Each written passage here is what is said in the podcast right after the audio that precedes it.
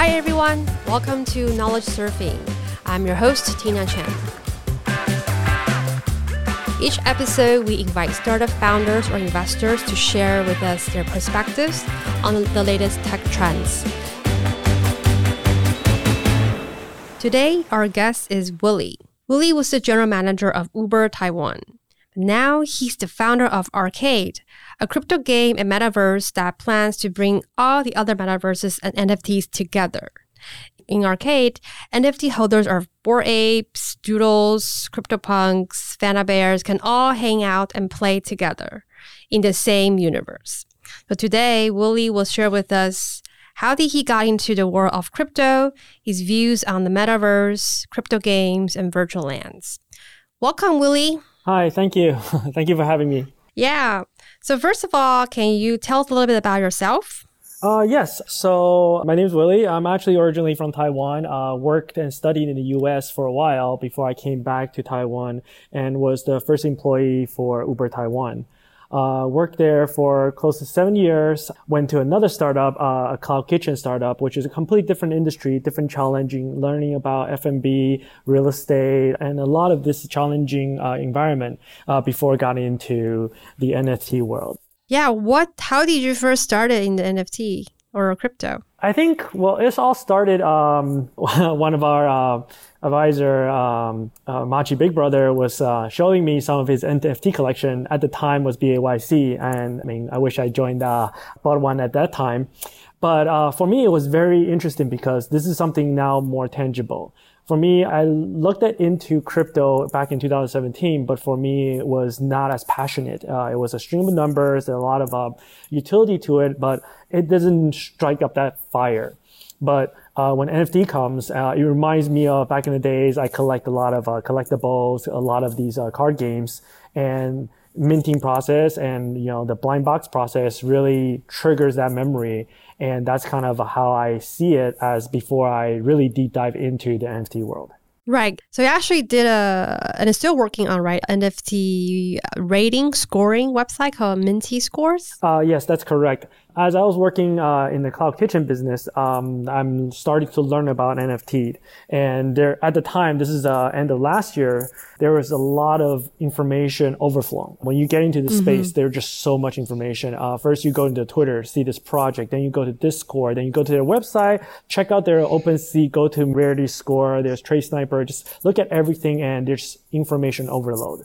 So me and my co-founder basically were chatting and we are like, oh my God, if there's only one place that we can just mm-hmm. have some sort of information aggregator, put everything together and just sort it out, uh, kind of like a Rotten Tomato type where we just sort all the projects in some sort of hotness, in some sort of uh, uh, community eyeball looking into these projects. And that's how Minty Score was conceived. And it is still going, right? It's doing decent. Uh, yeah, well, we're get, definitely getting a lot more traffic now. And the in- interesting part is that when we started, we are looking at a lot of these upcoming projects. And at the time, uh, we were tracking about 400 to 500 upcoming projects a month. And even to this day, there's still 400 to 500 upcoming projects every month. So you can see that this market is just continuing. uh, we're seeing yeah. some month where uh, towards the beginning of this year, uh, it was going down to 300, 350 upcoming projects, but then mm-hmm. rebounded back to 600, 700 projects. But right now it's just, there are all these NFT projects. There are all these new people because of these NFT projects, because of these Web2 brand coming into the space that are drawing mm-hmm. more attention to their new users. Right. So there's a constant, very strong pipeline of NFT projects keep coming and but then you started arcade. How does that what is the story behind that? Oh yeah so you know as i'm more involved into this nft space uh, so at the time machi big brother who is um, you know very advocate uh, strong ape supporter uh, byc supporter was working with Yuga Lab and they wanted to, do one-off events. Uh, i was pulled in to coordinate this project of the, the mobile game ape versus mutant. So we were working with Yuga Labs to produce this um, mobile game for the ape community. And that was end Mm-hmm. of last year's. So due to some tech issues, it wasn't released until beginning of this year in January. And then it actually get overwhelming, you know, good support. Uh, what I mean is there were over 30,000 member playing at once. Uh, and there were a lot of people uh, were looking into this, um, the community event. But at the same time, we we're also getting really good feedback. Uh, because the ape versus mutant avatars were basically a set of avatars that Machi Big Brother owned. How many exactly?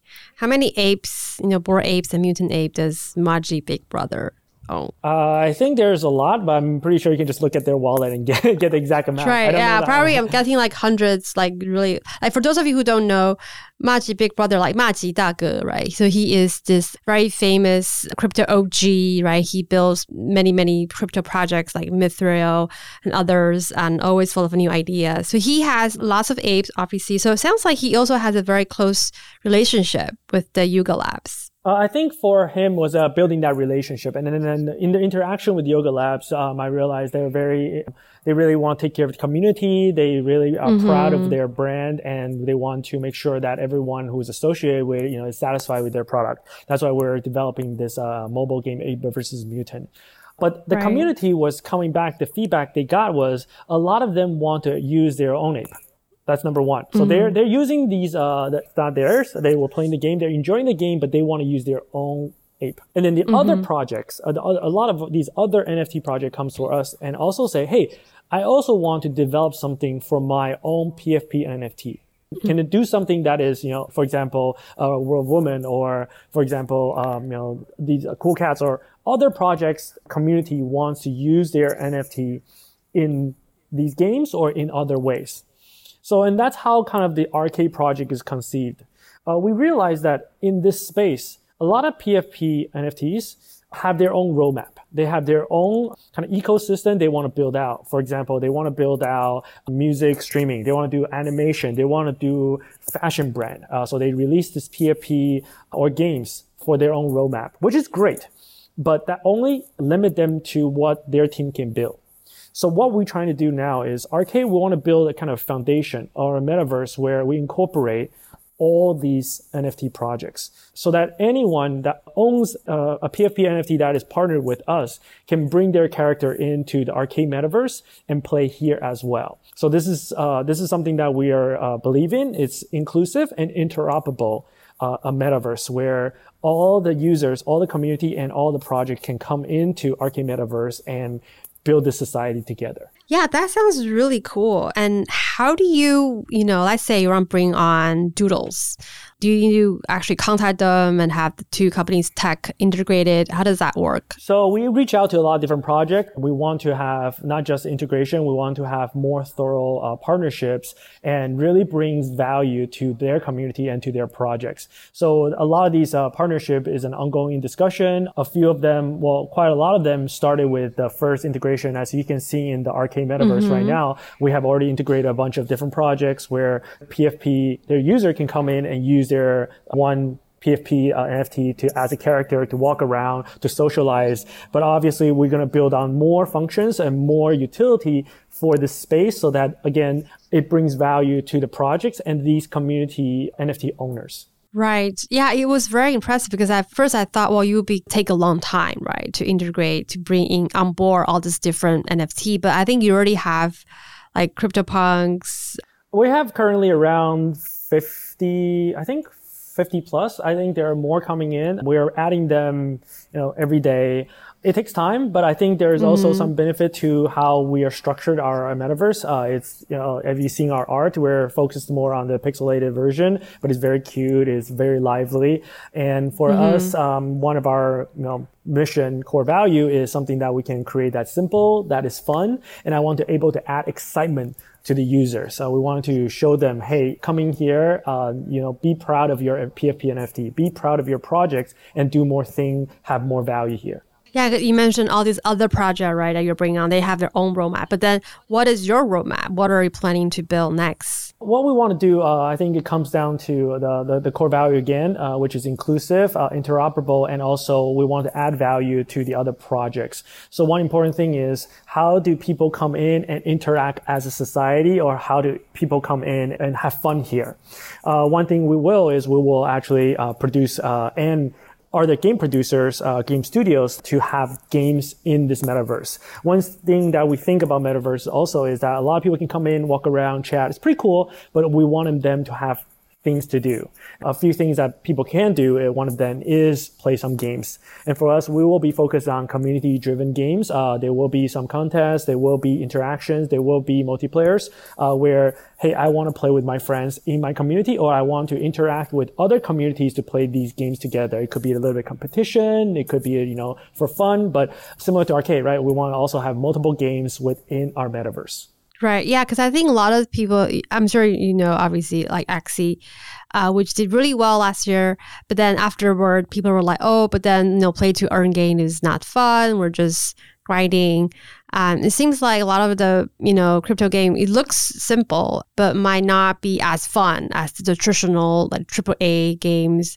Um, how do you solve that problem, or how are you building or make your game fun? I think this space is actually improving. If you're seeing a lot of um, past trend, it might be these GameFi and other games are growing into more play like uh, fun and exciting games, and a lot of gaming space are coming into the uh, gaming traditional gaming industry. Producer are also coming into this space, but I think for us, it's definitely about how to entertain and make fun, exciting action for the users, for the community, and also you know gaming is only a set aspect of this metaverse. We also want to have additional interaction. If you look into our um, the demo, I held our first meet and greet in the demo. Uh, we had to basically answer a bunch of people's questions, and we want to work with projects. Uh, one thing that w- will be coming up in May is what can we build on the land? Uh, we will be able to be building buildings, and these buildings will able to allow projects and also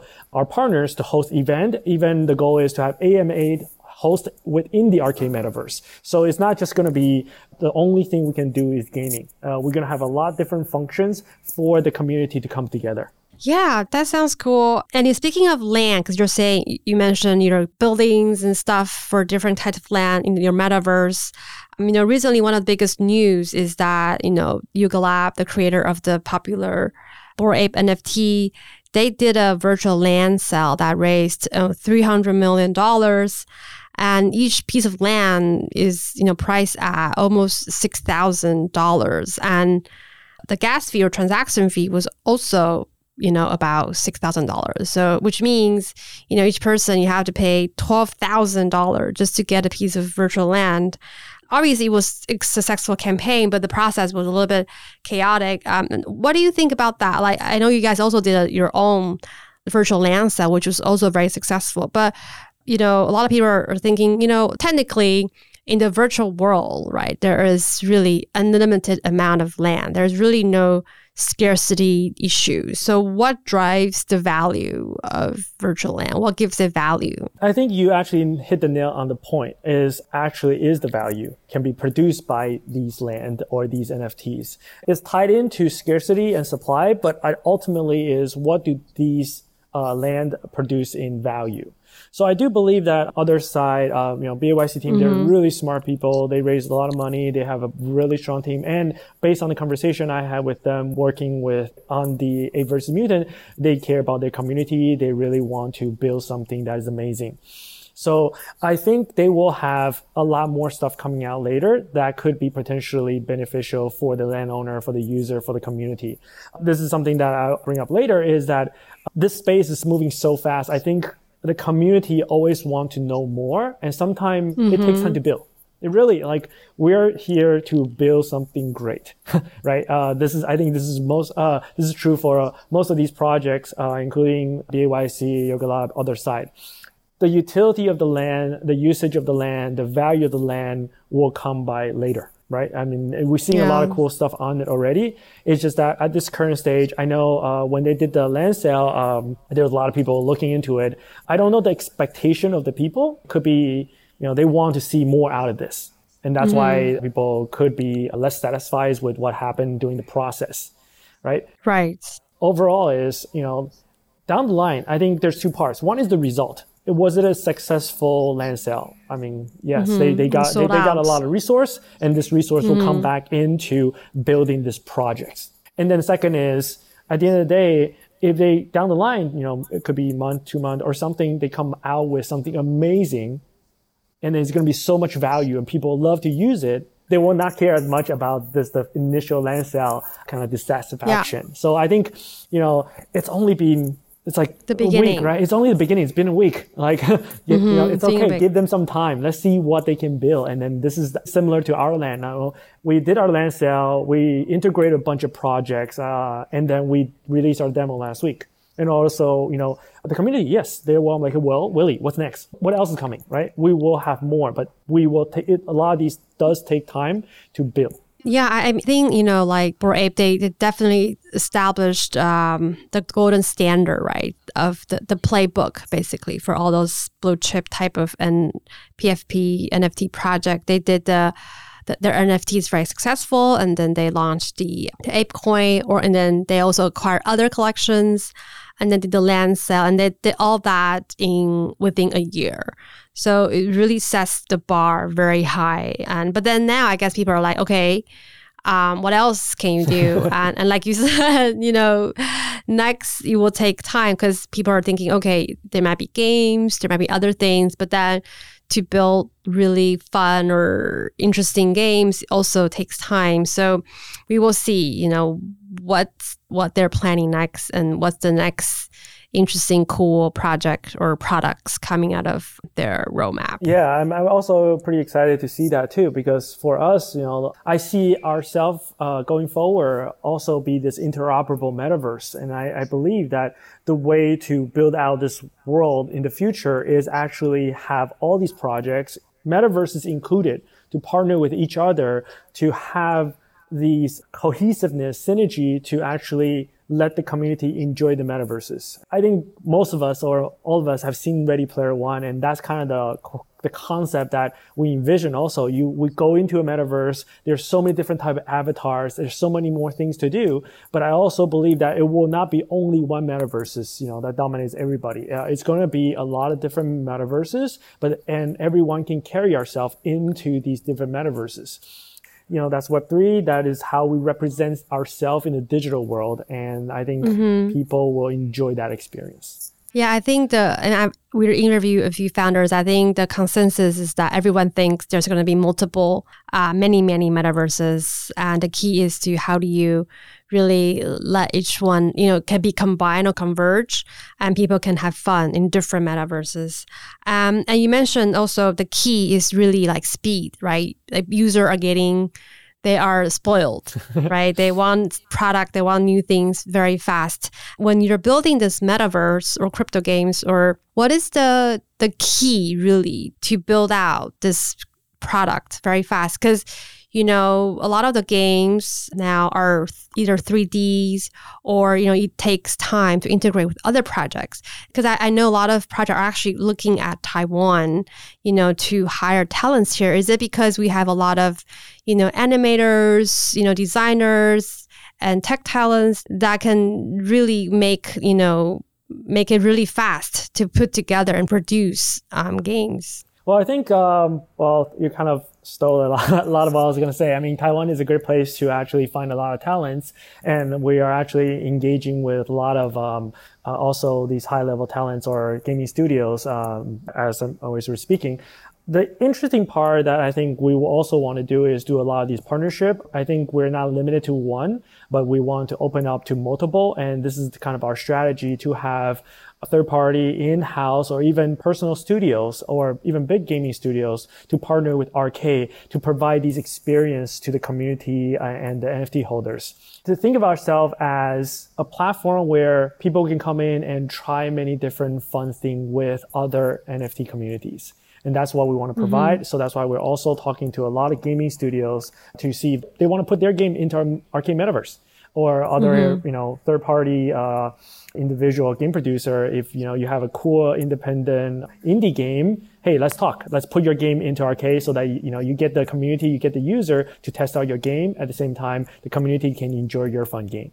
Mm-hmm. Yeah. Okay. Yeah, because I, I, was wondering, like, you know, if all of those other projects also have their own game, so it seems like it might be a little bit competing for users. I don't think so. A lot of these other projects, we are talking to them as well, and mm-hmm. for me, it's hey, you have a great game. Your your game could have specific aspect that fits into your roadmap, your community, but why don't you also kind of partner with us? You know, some sort of integration, some sort of a partnership, and then we can let our users to experience your game as well. And I think that's the core concept of inclusiveness and interoperability. So mm-hmm. obviously there's some tech side that we need to resolve, but yeah. we are actually in talk with a few NFT projects right now that also produce their game and mm-hmm. we're figuring out how to integrate that with us. Got it. Okay, well another question I want to ask is, you know, you were the GM of Uber for many years and but now you're running crypto company. Is there any differences, you know, between the culture or the skill sets required to be successful, you know, in the Web two and Web three world?